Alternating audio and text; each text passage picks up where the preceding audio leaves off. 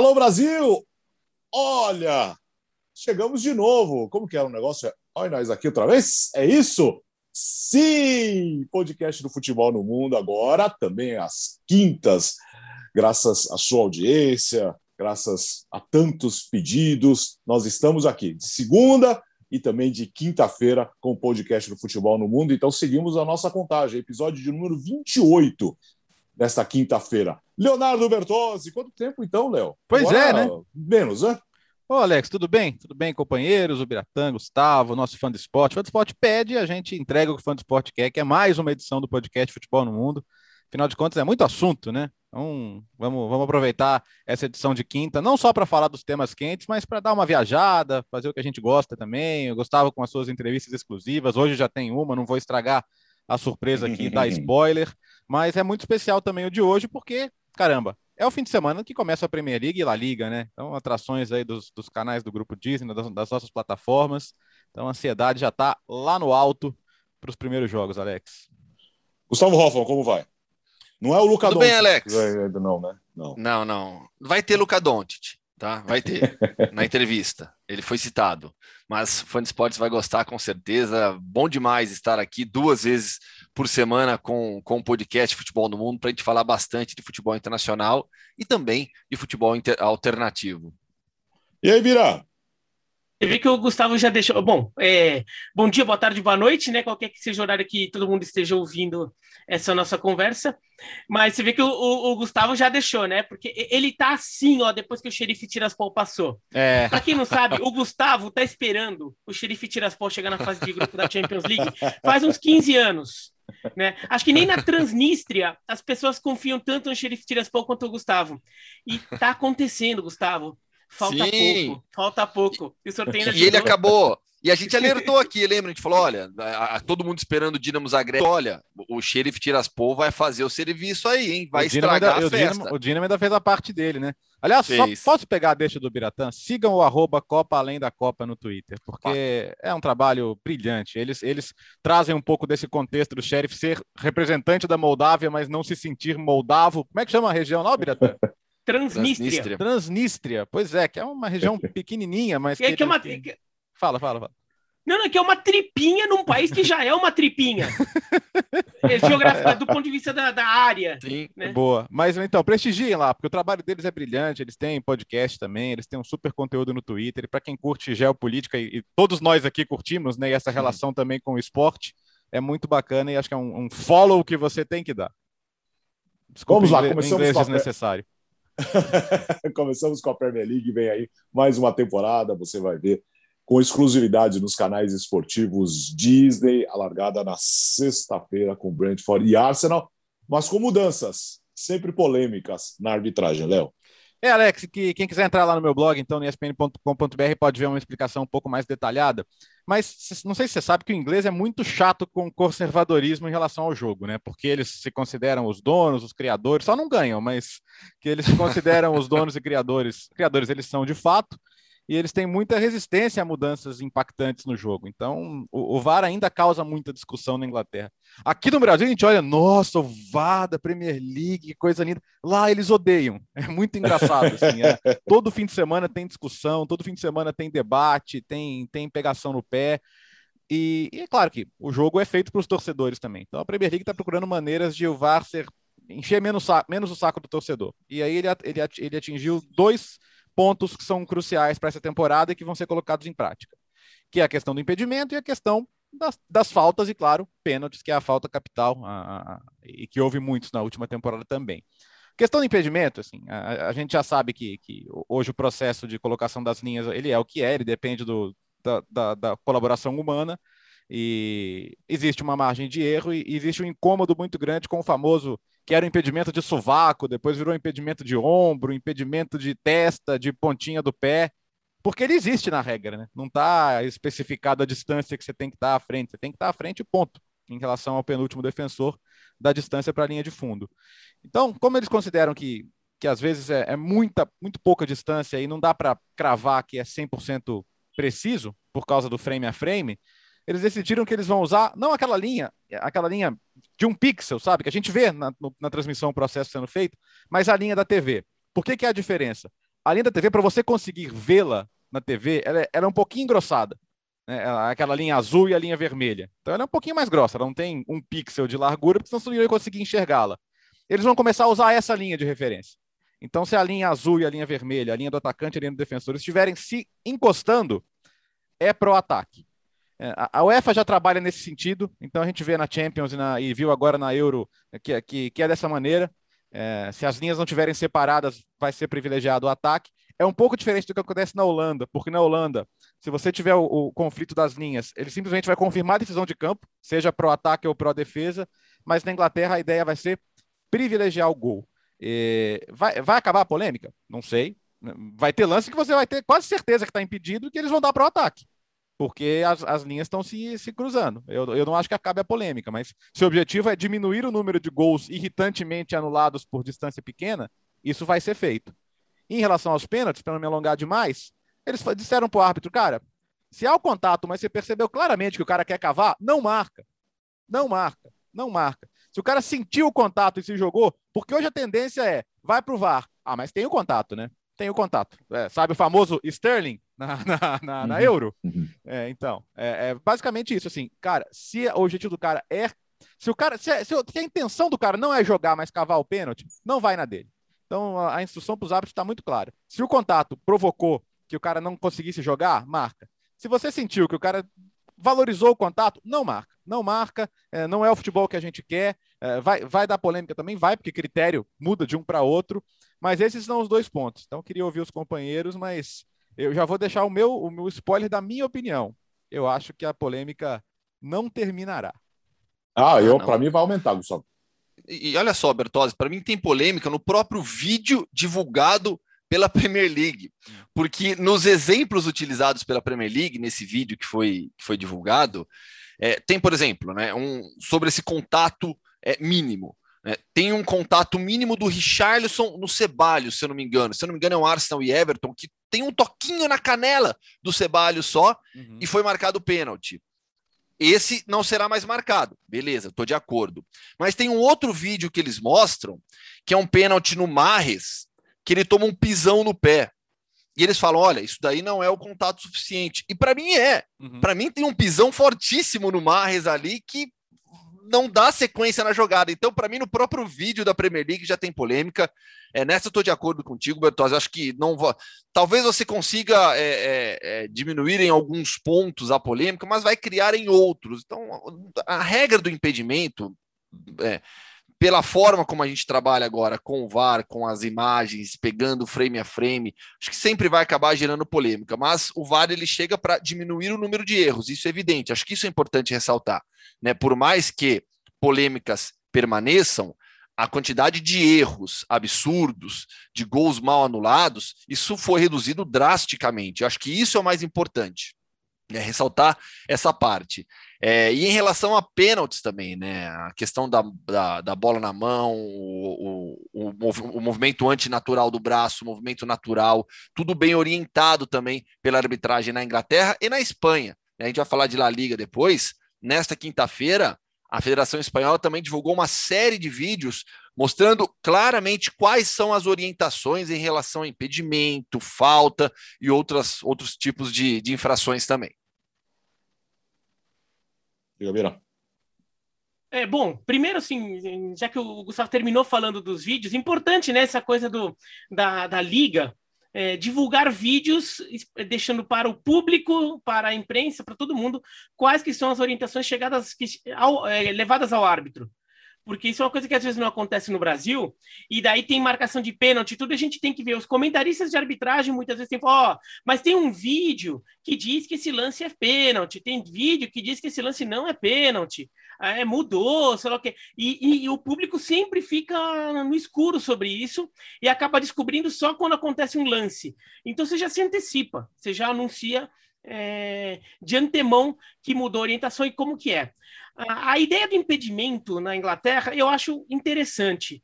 Eu não, go eu não gosto da de, de, das propostas de mudar a regra do impedimento por causa do VAR, uhum. se tem uma parte do corpo em contato, porque deve ficar aquele cara ali que está com o pé pezão para trás, o zagueiro tá dois metros atrás dele, mas tá com o pezão para frente, tem um contatinho de pé com pé, né, na linha, não, está em posição legal. Não, isso não existe. Né? Então, mas essa ideia da Inglaterra, eu acho que ela a, corrige uma falha da tecnologia.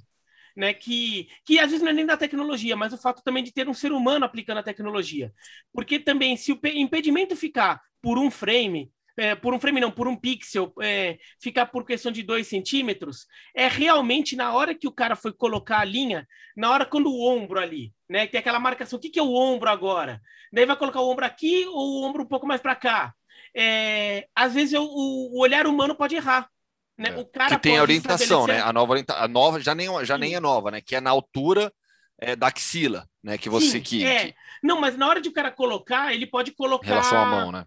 Se for um centímetro o impedimento, for cinco centímetros de impedimento, você pode marcar errado aqui. Você está lá numa tela, com, com uma tela pequenininha na sua frente. Você marca errado no ponto do ombro. Você está achando que, o, que a axila tá, é, termina aqui, mas na verdade termina mais aqui ou, ou acolá. Então, é, acho até corrige. Agora, a questão dos pênaltis sempre vai ficar existindo, né? Porque vai continua caindo na subjetividade, né? O que que é o, o cara ele ele ele forçou o contato, o, e, mas isso eu não sei se existe uma correção porque a regra do futebol já dá margem para isso. Eu acho o, o, que uma coisa que também poderia haver, e acho que na Inglaterra até existe isso, o problema é que você não consegue é, extrapolar isso para o resto do mundo, é o quanto a, a, opinião pública está disposta a aceitar que o árbitro que, que, que, o árbitro tem uma subjetividade e ela deve ser respeitada. Uhum. Né? A subjetividade do árbitro. Em alguns esportes isso é bem aceito em tudo. Rugby, isso é aceito. O árbitro manda lá e ninguém fica reclamando tanto. Agora, no futebol, se você vai aplicar essa regra aqui no Brasil, mas vai virar um carnaval. Né? O pessoal vai ficar reclamando, discutindo. Daí tem, um, daí tem programa de TV de debate, assim, um jogo super legal que aconteceu, tudo, mas metade do programa vai ficar discutindo um lance de arbitragem, que no final das contas nem mudou o resultado do jogo. Mas vai ficar, porque o pessoal adora ficar Sim. discutindo, né? Então, é, é, essa questão das faltas sempre vai existir. E quando se admite isso oficialmente, você dá mais margem para algumas pessoas criticarem. Mas eu até vejo a posição da Premier League como válida, como tentativa. É, é, é questão de aceitar o critério. O problema é, o, do, do, dois seres humanos não vão ter um critério 100% igual, cara. É, essa questão do, do, pisão no pé, até quando? Até, até, até em que ponto um pisão no pé impede ou não o adversário de jogar? É relativo. Qual que é o movimento dele naquela situação? O que, que ele está tentando fazer? Né? A, a, caça ao simulador ela é positiva, claro que é, porque de fato a gente tem visto muito pênalti do cara querendo o pênalti, e, e, isso vai contra o que eles consideram a essência do jogo. Mas a polêmica vai sempre ter, porque aí vão sempre falar, ah, mas não deu esse aqui, ah, mas aquele ali ele deu, né? Já tem a brincadeira do pênalti pro Manchester United, que a maioria dos pênaltis é, cara. Todo mundo, ah, teve pênalti pro Manchester United, sim, mas foi, vai fazer o quê? Quem mandou fazer, né? Quem mandou fazer o pênalti? Quem mandou é. fazer o pênalti? Ah, tá, o time. É igual quando, quando faz aquele ranking de times que mais tiveram pênaltis marcados, a, marcados a favor. É, mas, e, tipo, não significa nada. nada. Você tem que analisar. Exato, sempre, você tem que analisar isso. Sim, porque sempre parece, a, a, fica a impressão de que foram times. Sim. E não é que eles tiveram pênaltis marcados, mas sim foram beneficiados. Né? Ah, ah Insinua benefício. Ah, ah, ah, ah, o Bruno Fernandes tem muitos gols de pênalti. Sim, o United tem muitos pênaltis a favor e ele é um bom cobrador. Você quer que ele faça o quê? Sim. Jogue para fora, né? É, é, é, vamos ver. A questão do impedimento, assim, só, só uma coisa que, ele, que, que vai ser ruim para nós é que a gente sempre elogiou muito a transparência do processo. A Premier League fez uma coisa inovadora ao nos mostrar o processo. Mas como agora aquela linha do, do pixel não vai valer, para não causar confusão, porque senão pode acontecer o processo, a gente vê a linha do pixel na frente uma da outra, e na hora que aparecerem as linhas grossas, elas estarem cruzando e falando: opa, peraí. Então, então para não causar confusão, eles vão deixar de mostrar o processo. Que é ok, como a UEFA faz. E acho que ninguém reclama do que foi o VAR da UEFA na Euro, né? Ou na Champions mesmo. A gente pode reclamar do julgamento da questão do pênalti, um ou outro, o VAR ser pouco intervencionista em pênalti, que acho que é, que, é, que é o que a Premier League quer alcançar. O documento da Premier League fala, né? Usar os exemplos positivos. E hoje as competições da UEFA são o melhor exemplo positivo de VAR, né? A gente tem muito pouco a discutir de VAR na, na, nas competições da UEFA. E as da Comebol aqui são os piores. É, é, exato. ó, gente, Nas do Brasil... É, dá uma olhada, dá uma olhada ó, ó, how, how, not, how to do it, how not to do it, né? Como não fazer, ó, isso aqui não faça, né?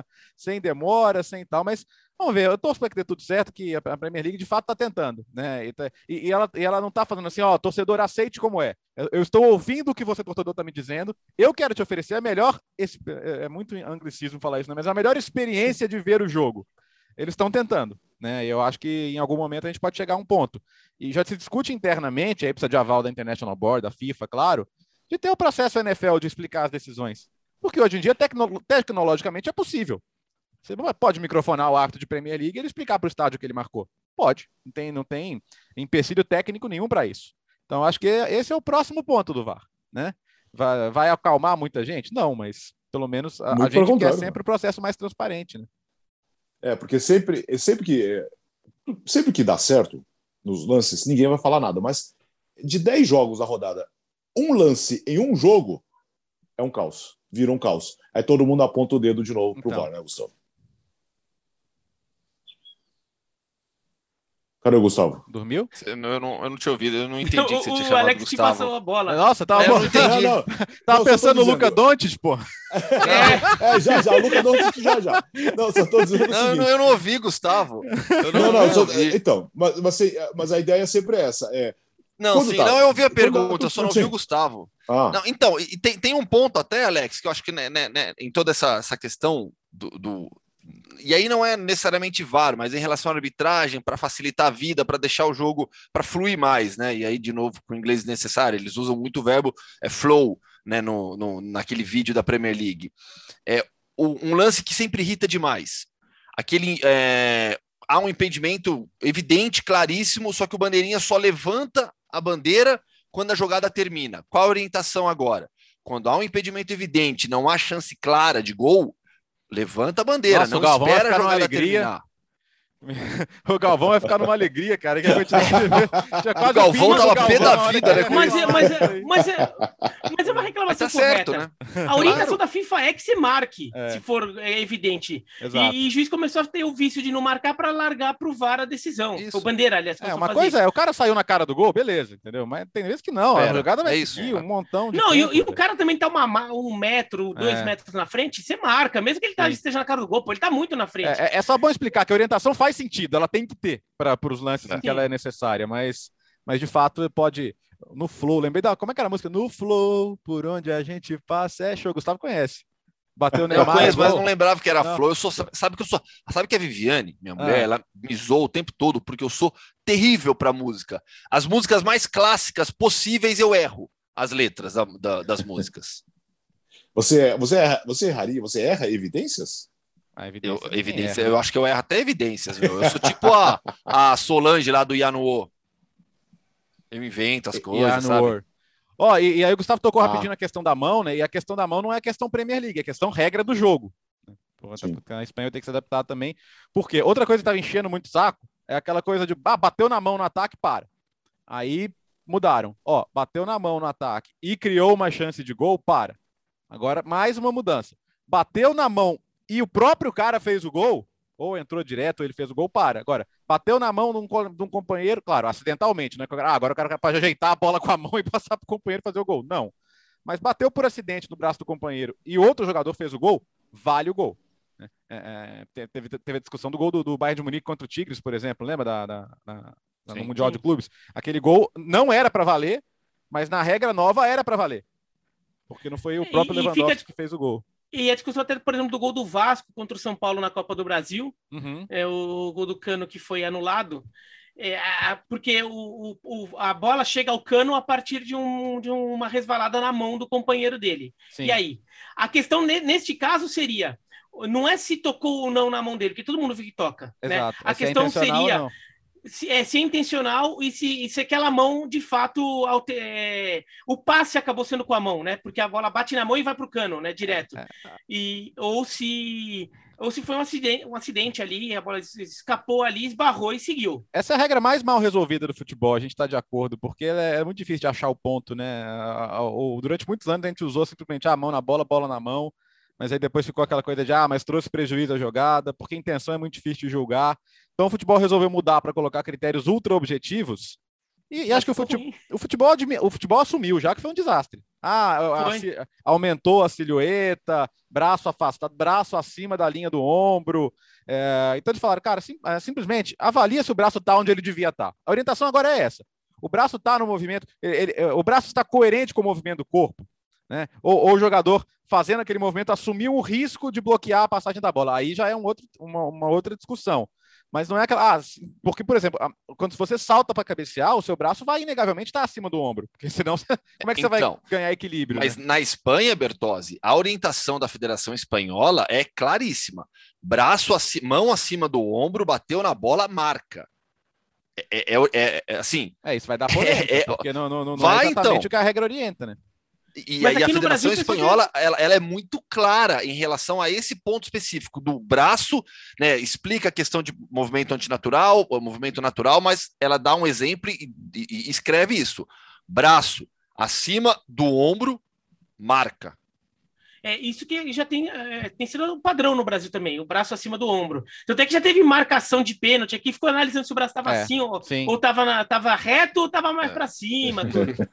é, bom, segunda-feira, no episódio 29, nós vamos falar muito da primeira rodada Boa. da Premier League com essas polêmicas. Bom, também no final de semana vem aí o Campeonato Espanhol. E agora sem a sua principal estrela, Lionel Messi, que vai estrear em breve no Paris Saint-Germain. Gustavo. Pois é, e você parar para analisar com calma, né? La Liga agora perdeu as três principais estrelas é, dos últimos anos. Né? Já tinha perdido o Neymar, perdeu o Cristiano Ronaldo e agora perde Lionel Messi. Tem muito barulho em cima é, do Mbappé. Não sei, sinceramente, o quanto é, há realmente de notícia nessa história, porque a imprensa é, madridista fica desesperada agora para tentar colocar o Real Madrid em uma posição é, forte de novo né? Mas é, é, a história do Mbappé vai ter muitos capítulos ainda. Fato é, é, hoje La Liga ficou sem as suas grandes estrelas desses últimos anos. É um campeonato bastante equilibrado, Alex, porque o Atlético chega muito forte para defender o título, mantendo a base da temporada passada e com um enorme reforço que é o Rodrigo Depou. Vai, vai, vai melhorar demais o meio-campo da equipe do Diego Simeone. O Real Madrid chega com o Carlo Ancelotti, é, com Karim Benzema como sua principal referência, com uma zaga completamente diferente. A zaga que a gente se acostumou a ver de Sérgio Ramos e Varane não existe mais, deverá ser Militão e Alaba.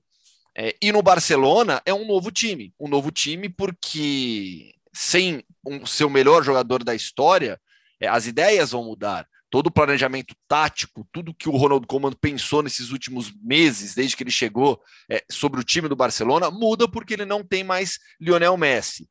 Ali é isso, um ótimo time do Sevilha que vai se reforçando ainda mais. Contratou o Gonçalo Montiel, lateral direito do River Plate, está com os dois laterais titulares da Argentina na final da, da Copa América, né? O Acunha e o Montiel.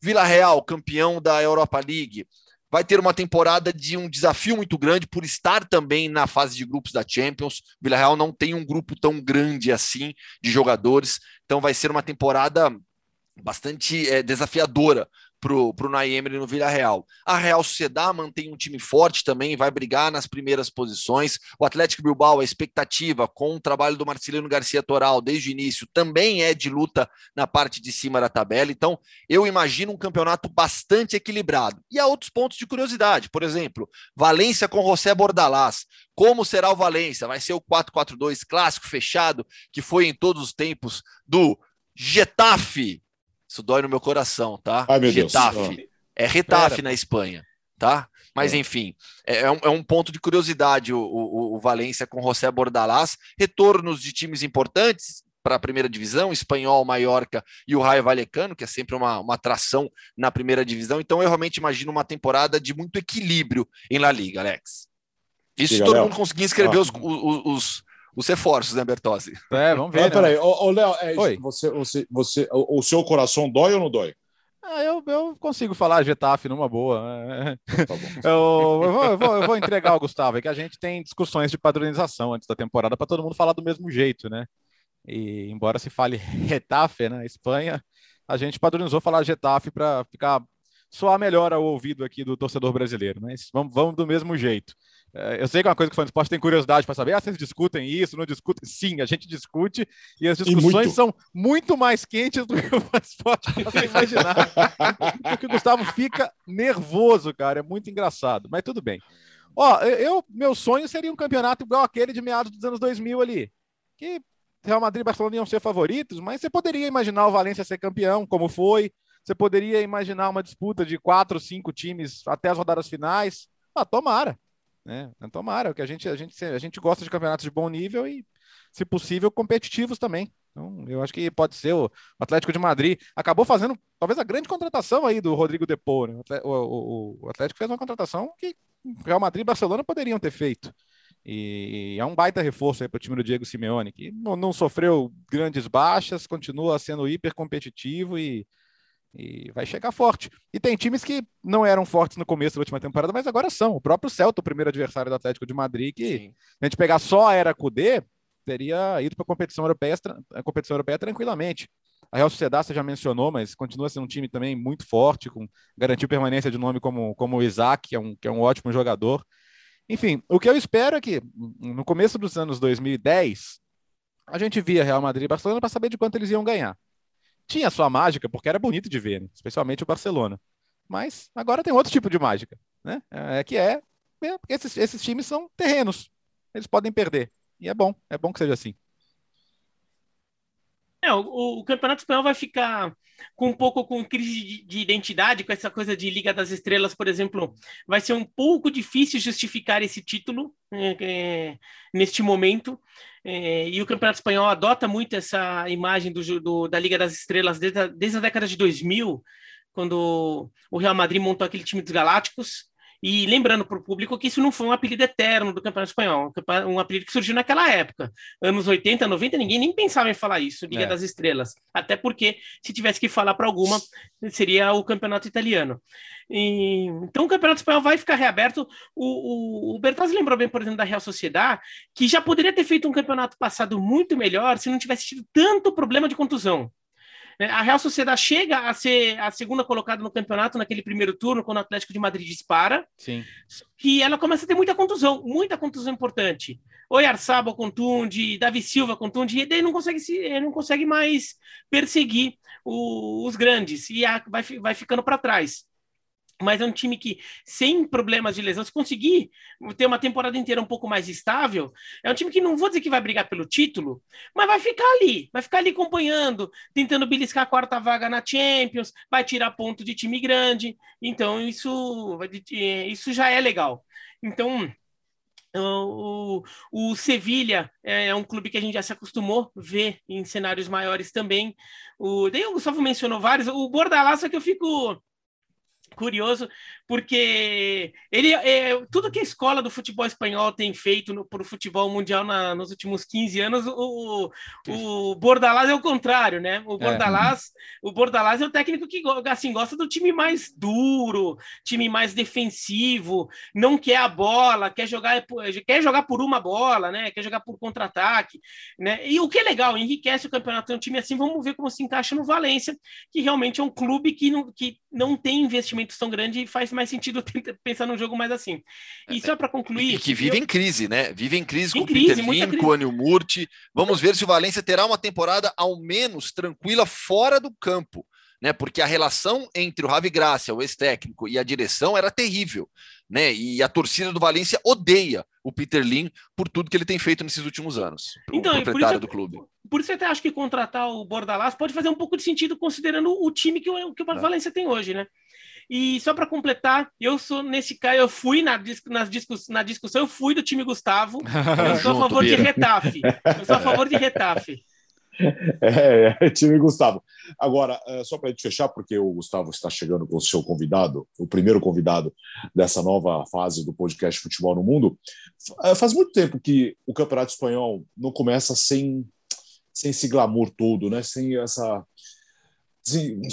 não sei se como que a gente pode achar esse termo, mas assim, sem graça não, mas sem esse, sem esse apelo tão grande de das falar, estrelas. nossa, é das estrelas mesmo, né? Porque Real Madrid citou. nada, o Messi perdeu, o Messi saiu do Barcelona, e acho que ele perde. Mas é verdade, vocês, Alex. Vocês acham que, você acha que ele perde, perde vai, vai perder apelo nessa temporada? Um pouco sim, um pouco sim. É, mas se o campeonato se tornar competitivo e tivermos uma briga pelo título super legal, recupera. Porque assim, é, por mais que Neymar, Cristiano Ronaldo e Messi não estejam mais lá, Real Madrid e Barcelona não se tornaram pequenos. Real Madrid e Barcelona seguem como os dois dos principais clubes do mundo, assim como o Atlético de Madrid que vai defender o seu título. Então, são, são períodos, são, são, são, são fases que todo mundo vive. Né? O Biratano citou a Série A, que nos anos 90 era a principal liga de futebol do mundo. Oh. Viveu um período de baixa. Talvez a, talvez a Liga agora enfrente um período mais difícil. Talvez seja curto. Se o Mbappé realmente chegar no Real Madrid, a gente já volta a ter uma grande é, estrela. E, e, tudo é de ciclos, Volta né, a causar Gustavo? impacto. E tudo é questão de ciclos. Por exemplo, a, a Série A vive um período de baixa. Subiu. Por quê? Porque ela conseguiu criar situações para jogadores importantes irem para lá. O que, que acontece depois disso? É, esses jogadores se destacam, voltam a chamar a atenção de outras ligas. Então, essa temporada em que a Série A perde Donnarumma, que perde Lukaku, que perde Hakimi, que perde Depou, que era o astro de um time menor, mas era um dos principais meio-campistas da competição, perde o Cuti Romero, que era, foi o melhor zagueiro da última temporada, que foi para o Tottenham. Então, é um ciclo. O campeonato, se o campeonato perde relevância, as pessoas param de olhar para ele.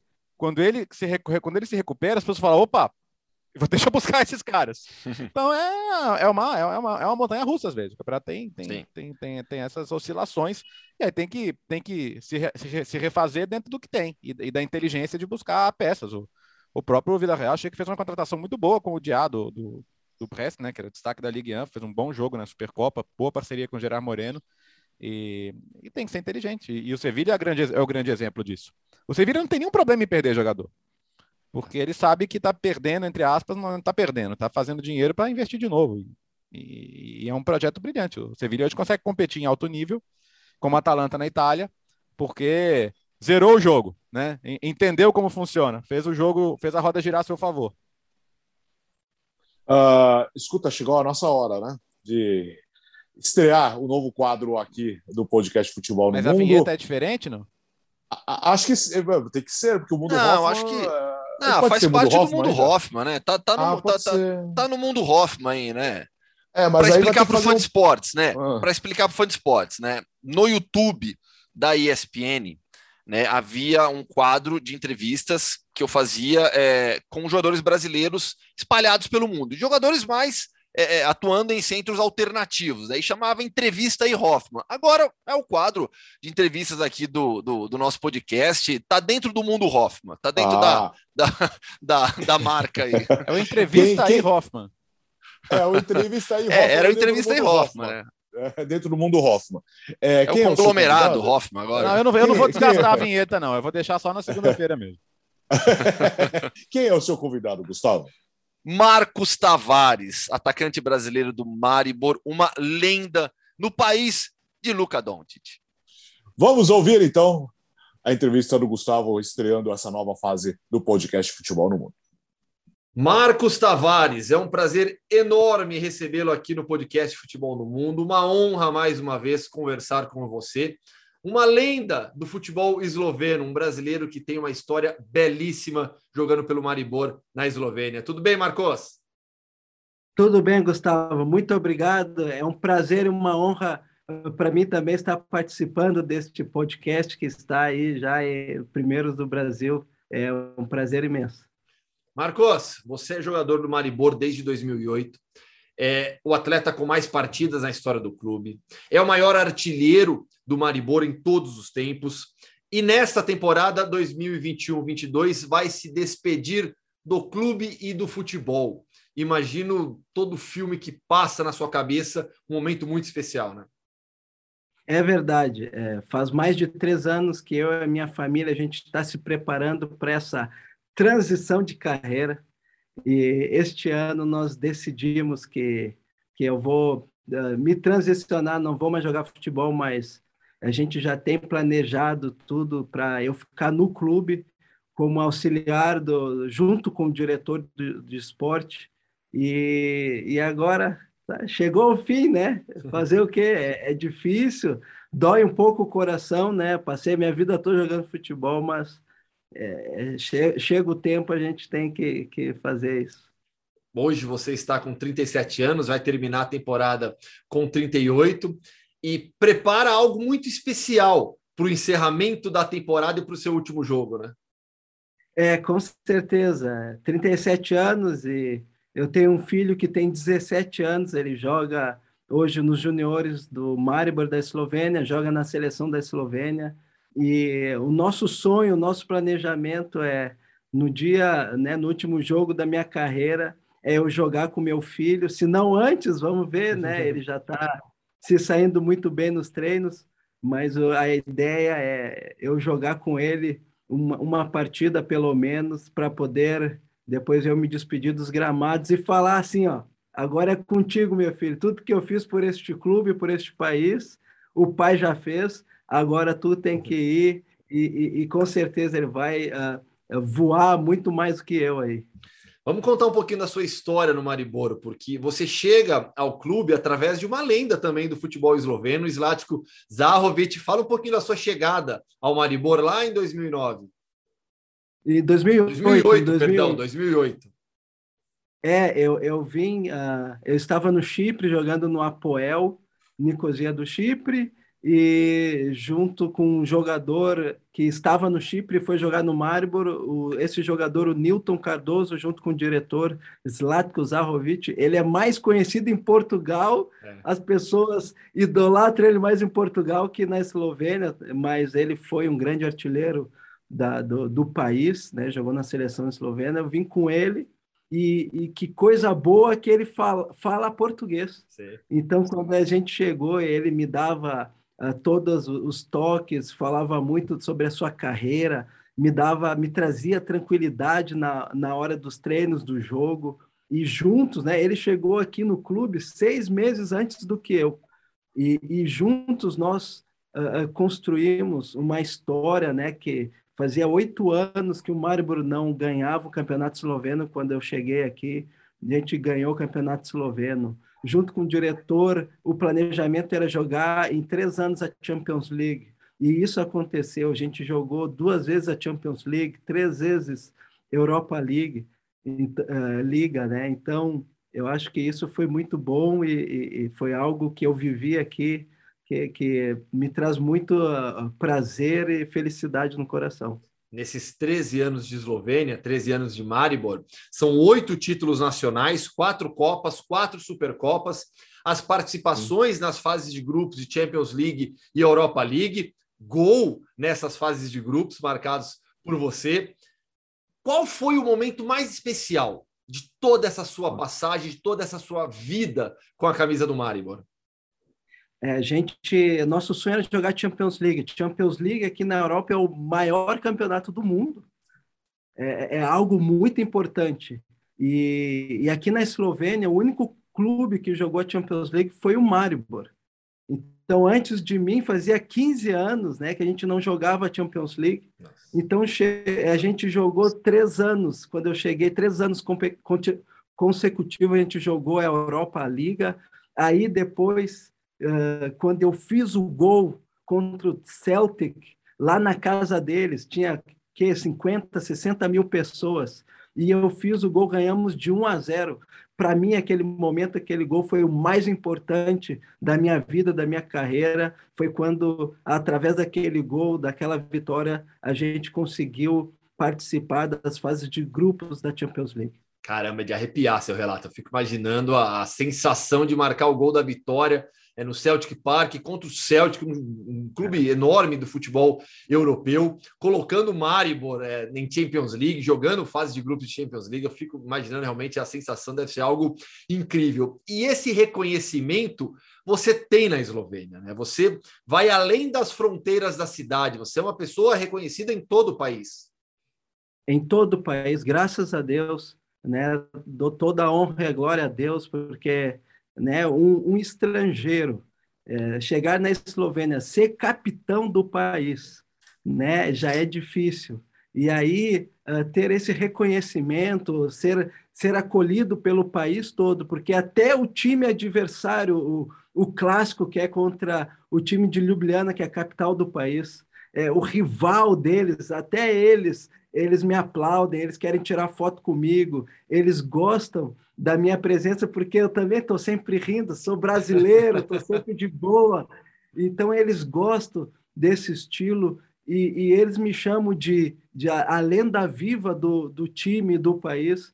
É, é Para mim, é algo muito gratificante. Você e Luca Doncic, né? ah, agora, agora é o Luca tá, está em cima. Agora é só ele, só a camisa dele aqui. Mas é, ele é também uma pessoa muito boa, humilde. A gente tem um relacionamento também muito bom com outros desportistas aqui. Faltou para você, e aí por uma questão que, no, se você parar para lembrar, boa, né? jogar pela seleção eslovena, mas a, a passagem que você teve na base pela seleção brasileira impediu, né? É, impediu. É, é, eu joguei desde ali da sub-15, eu fui campeão sul-americano sub-17 com a seleção brasileira, joguei sub-21, sub-23. Então, por causa disso, eu, eu até uh, faz mais de sete anos que eu recebi a cidadania eslovena para poder jogar na seleção, mas por causa da, da FIFA, a FIFA não deixou porque eu já disputei sub-23, é, é como se fosse profissional. Aí não me deixaram jogar na seleção, mas uh, graças a Deus meu filho uh, mais velho já está jogando na seleção da Eslovênia. Espero também que ele possa jogar uma Copa do Mundo. Esse mas entrega de onde você é. Gaúcho de Porto Alegre, base do Grêmio. Eu queria que você contasse um pouquinho é, toda a história de superação que você teve é, em Porto Alegre, com as dificuldades da sua família, com é, os relacionamentos complicados que você teve na base do Grêmio ainda. Eu queria que você contasse isso um pouquinho.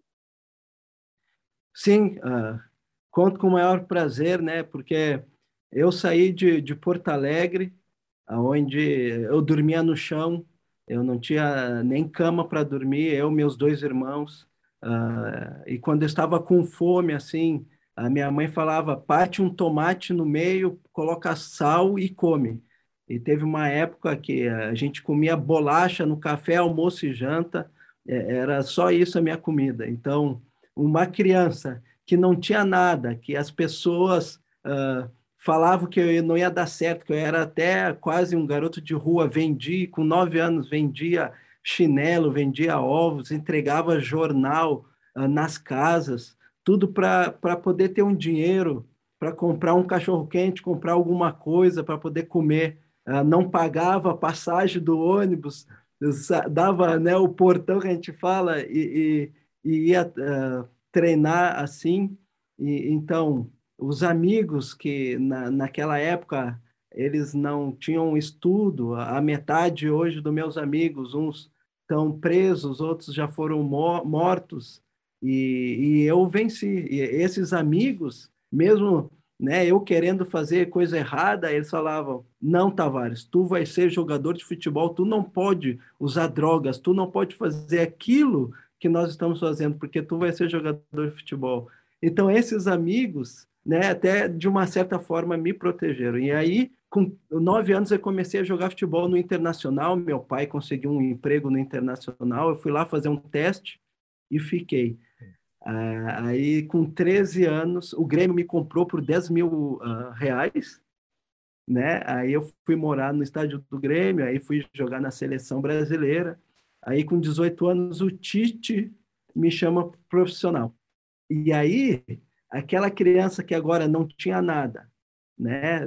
Dormia no chão, não tinha nem o que comer, começa agora a ganhar um dinheirinho, jogar na seleção brasileira, uh, jogar com Ronaldinho Gaúcho, jogar com, com os fera, pessoa que tinha dinheiro, a minha cabeça deu um, né, uma viravolta. E foi por causa disso que eu não joguei muito no profissional do Grêmio, porque eu não consegui assimilar, não consegui ter uma inteligência emocional para poder a, a, aguentar, né, ser o amigo do Ronaldinho Gaúcho, sair, ir para as festas com ele, estar tá com ele, o melhor jogador do mundo para mim. Então foi isso que aconteceu. Aí depois eu saí, fui para Malásia, passei no Chipre e é aquele sonho de ser um grande jogador de futebol, né, aconteceu na Eslovênia. Não parei, já tentei várias vezes em parar de jogar futebol, mas por causa do sonho de ser um grande jogador de futebol, eu consegui fazer história aqui na Eslovênia. E na Eslovênia eu sou o maior artilheiro do país, de toda a história do país. Fiz o gol mais rápido do país. Sou o maior artilheiro da, das classificações da Champions League da Europa toda. Então, é, é, graças a Deus, eu consegui vencer na vida, né? E quem diria que isso aconteceria no interior da Eslovênia, né? em uma cidade chamada Maribor, que você certamente nunca tinha ouvido falar antes de chegar aí. Né? É, não sabia nem onde era a Eslovênia. Quando eu estava no Chipre, falaram: tu vai para a Eslovênia. Onde é que é a Eslovênia? Daí me fala, eu fui no, no Google procurar, aí vi lá que era antiga Iugoslávia. Aí, quando eu cheguei, logo tinha saído uh, da, da, do comunismo, uh, o país estava recém entrando na, na, na Schengen, no espaço Schengen, entrar o euro como moeda, então foi algo bem. Uh, não foi muito fácil, né? Eles estavam recém abrindo as portas para estrangeiros no país, mas graças a Deus deu tudo certo. Tenho uma família aqui que ama a Eslovênia, tenho cinco filhos, uhum. né? Que, que três nasceram aqui, então foi, foi muito bom. Assim, está sendo muito bom para nós. Deu tudo muito certo, com certeza, Marcos. De novo, prazer enorme falar contigo. É muito bom sempre ouvir a sua história. E legal que agora cada vez mais pessoas vão conhecer a sua história nessa sua temporada de despedida aí na Eslovênia. É, a gente está programando um evento muito grande com, com o clube, né? Eles querem colocar uma estátua, colocar o nome do, do, do uma arquibancada lá com o meu nome, então a gente está vendo o que, que vai ser o melhor e, e, gostaria de, de que, que o Brasil todo, que as pessoas uh, pudessem escutar um, a minha história e saber que não importa de onde uh, você vem, não importa de onde as pessoas uh, saíram, o que importa é que se você tem um sonho, você pode conquistar. Lindas palavras. Valeu, Marcos. Beleza, obrigadão, Gustavo. Estreou então a entrevista do Gustavo Hoffman aqui no podcast do Futebol no Mundo, dentro do Mundo Hoffman, toda semana uma entrevista especial. Aliás, deixa eu aproveitar a carona dele e falar um pouco da UEFA Champions League, né, Léo?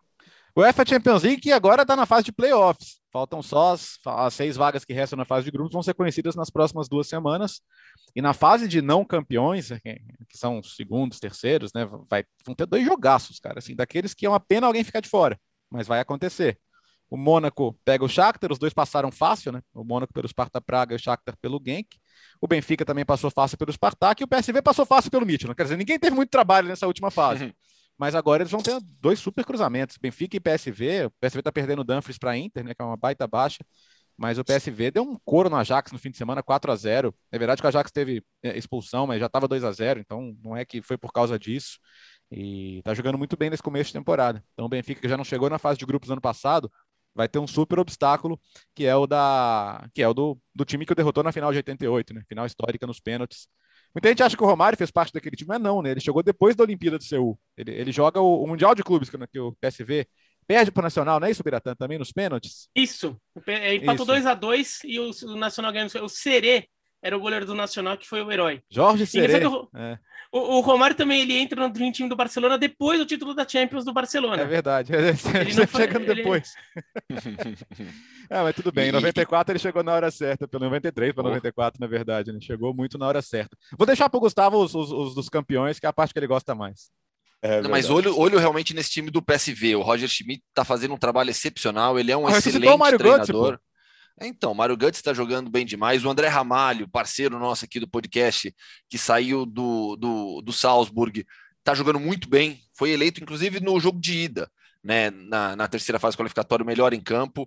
É uma equipe realmente que está jogando em altíssimo nível. Vamos lá, então. Quatro jogos bem legais também, porque você tem o Red Bull Salzburg jogando contra o Brondby, que é o atual campeão dinamarquês. O Midland foi o vice-campeão. O Brondby foi o campeão, por isso que entra diretamente nos playoffs da Champions. Vai pegar o Red Bull Salzburg, que é o favorito. É, tem, tem, consegue se renovar, consegue produzir novos jogadores começou já com 100% de aproveitamento na Bundesliga austríaca, joga contra o Brondby. Young Boys e Ferencváros. Ferencváros é um time que já teve presença recente em fase de grupos da Champions League, gigante da Hungria, pega o Young Boys. Malmo e Ludogorets. Malmo é, foi o estraga-prazer de Paulo Andrade e Mário Marra, né? Os dois estavam torcendo desesperadamente pelo Rangers do Steven Gerrard, ficou pelo caminho, o Malmo derrubou o, o, o, Steven, o Steven Gerrard. Vai jogar contra Exato. E vai jogar contra o Ludogorets, que é o maior campeão nacional em sequência da atualidade na Europa. Deca, campeão búlgaro, ninguém tem mais títulos nacionais consecutivamente na atualidade na Europa. E aí, por fim, esse jogaço que é o Sheriff Tiraspol e Dinamo Zagreb, é, o, o, o xerife. A gente, a gente tá. A gente. Então, você abriu o podcast falando do xerife, não foi, Biratã? Foi. Sim. Tô- Falamos até Sim, do Copa sim, então. Copa lá. Você tá voado Isso, hoje, hein, é, Gustavo? Eu tô, eu tô É. um pouco, é. Não, Eu tô, eu tô misturando o que a gente tá falando no ar, fora do ar, aí eu me perco completamente. Mas, mas É o, o, o, o Sheriff Tiraspol busca uma inédita participação em fase de grupos da Champions League e o Dinamo Zagreb vem sendo uma equipe frequente em fase de grupos da Champions, tem uma das melhores bases da Europa, né? Tem, quando você pega o CS Football Observatory, que é um centro de estudos de futebol que fica na Suíça, sempre quando ele divulga é, os, os melhores clubes formadores com base em quantidade de jogadores profissionais atuando espalhados pela Europa, o, o Dinamo Zagreb está sempre entre os três, quatro primeiros colocados. O Dinamo Zagreb, Barcelona, Ajax, que a gente está falando de jogadores revelados pelo clube que atuam profissionalmente na Europa. O Dinamo Zagreb é uma base excelente. Para a gente fechar o assunto, o podcast 28 e a Supercopa da UEFA, Bira? Bom, a Supercopa da UEFA, o Chelsea conquistou o título nos pênaltis em cima do Villarreal, né, que o que o Gustavo tá aí homenageando, apesar do, do vice-campeonato. Um jogo que o Chelsea foi melhor no primeiro tempo, no segundo o Villarreal precisou é, da reação, porque ficou atrás do marcador, conseguiu empate e é um, é um torneio legal porque serve de aquecimento para a gente eh, ir se acostumando com a temporada. Eu não gosto de levar título de Supercopa muito a sério. Para mim é um torneio meio bônus, assim, tipo uma cereja no bolo. Uhum. Vai, o, o, o principal é o bolo. É, tem uma cerejinha lá no bolo, assim, mas é O principal é interessante. o brigadeiro. Que foi? O principal é o brigadeiro da festa. É, eu, deixa eu falar um negócio. Eu acho, eu acho brigadeiro superestimado. Meu Deus. Ah, ah, Eu- eu- você eu acaba de, de, de perder sou do time pontos com milhões de pessoas. Eu- eu Critiquem fora- o Biratã nos Eu comentários, quando, eu não gosto quando falam uma cereja do bolo, porque eu jogo a cereja fora, cara. É, A cereja não faz a menor cereja. É. É a cereja do bolo, tanto faz. Então, tudo bem, então, vai que dizer aquele chantilly que você põe em cima. né? aí sim, aí sim. Ah, aí O fechamos. Biratã Pode vai criticar pode ser. coxinha Pode ser o agora chantilly. também. Vai Hein, falar Biratã, mal vai de criticar coxinha. coxinha também. Eu não como coxinha, mas assim. Olha lá, tá vendo? Oi! Ah, o Biratã não É que come eu- frango. Não, não, é não, não. É que eu não gosto de frango. É Ah, que eu é não gosto de verdade. frango. É que eu não Ah, gosto de frango. Eu como coxinha de calabresa quando tem. Eu como, mas aí. Coxinha assim, de calabresa, velho. Uma calabresa não, tem coxinha. O frango tem. Não, como assim? Porco tem coxa. Porco tem coxa. É, é. Mas é, é, só pra... Mas aquele negócio não é. Eu, eu não me fiz explicar. O negócio não é em formato de coxa. A coxinha é em formato de coxa, pô. é, Mas a origem do nome. É, por que, que é coxinha? É, por causa da coxinha de frango. coxa. é. Não, não tem Eu- formato de coxa. Ou tem? Tem, ué. Tem, ué, Tem, claro a que forma tem. de coxa do, do contrário. É. É, eu só quero. É, eu- então, peraí, peraí. Eu, eu gosto de coxinha, mas eu, eu preciso fechar com o Bira sobre o brigadeiro, tá? Eu não vou dizer subestimado, Ah, porque esse termo está de na Deus. moda, porque tudo é subestimado. Então, é, é, mas eu Tem não coisa gosto melhor que festinha infantil, brigadeiro e cerveja? Eu prefiro, eu prefiro os brinquedos, então eu pulo o brigadeiro. É que, é que o Alex Seng tá no, tá no meu time de gostar de doces menos doces, né? Exatamente, exatamente. É, nessa aí a um Supercopa pacote foi pro aqui. vinagre já. O papo É, a do- Supercopa. A É, importância só que o um- Biratã dá pra Supercopa é tipo, a gente tá falando de comida. Ô, mas ele, a, a Supercopa é aquela cerejinha, desse tamanho, aquela. a Supercopa no foge do, ela foge do Naemer da mesma maneira que a, Liga, que a Liga Europa o procura, né? Incrível. Pois é. E, o, Bom, e, o, e, o- ah. e- e se o, e se o Vila Real ganhou a Europa League nos pênaltis de maneira dramática, com o Rulli sendo seu herói nas defesas e no gol convertido, perdeu a Supercopa com uma história legal de goleiro, que foi a entrada do Kepa para a disputa de pênaltis e se tornou o herói. Bom, meus amigos, ficamos por aqui. Edição de número 28, a partir de hoje, a partir desta quinta-feira, nosso encontro, segundas e quintas, o podcast Futebol no Mundo. Por enquanto, assim, não, vai ter mais novidades aí, mas calma, um passo de cada vez. Já é uma grande conquista, graças a vocês, ah, essa nossa segunda edição. Então, segunda e quinta, podcast do Futebol no Mundo. Agora nós vamos almoçar, né, Léo? Comer uma coxinha. Coxinha, coxinha. Bastante Eu vou comer coxinha. pastel. de frango. Quinta-feira tem a feira aqui do lado de casa. Aí eu, a Viviane foi lá, foi lá buscar, enquanto eu tava gravando aqui, ela foi buscar Nossa. pastel. Peguei pastel de calabresa, biratã, calabresa com queijo e um segundo de Especial. frango catupiry. Especial, especial, especial. Não, Um, um especial e um chorinho depois de um de carne. o É especial é um aquele belo de carne almoço. com ovo, né? Hum. Isso. Esse é bom, esse é bom. Ainda mais se é for bom. o dobro do tamanho. Se for aquele que é o Exatamente. dobro do tamanho. Ah, não, vamos embora. você mete uma pimenta vamos lá, vamos embora que deu fome. Valeu, gente. Para você que está nos acompanhando no agregador, com imagens no YouTube, este é o podcast Futebol no Mundo. Nós voltamos na próxima segunda-feira, já com a repercussão da primeira rodada do Campeonato Espanhol e do Campeonato Inglês. Valeu!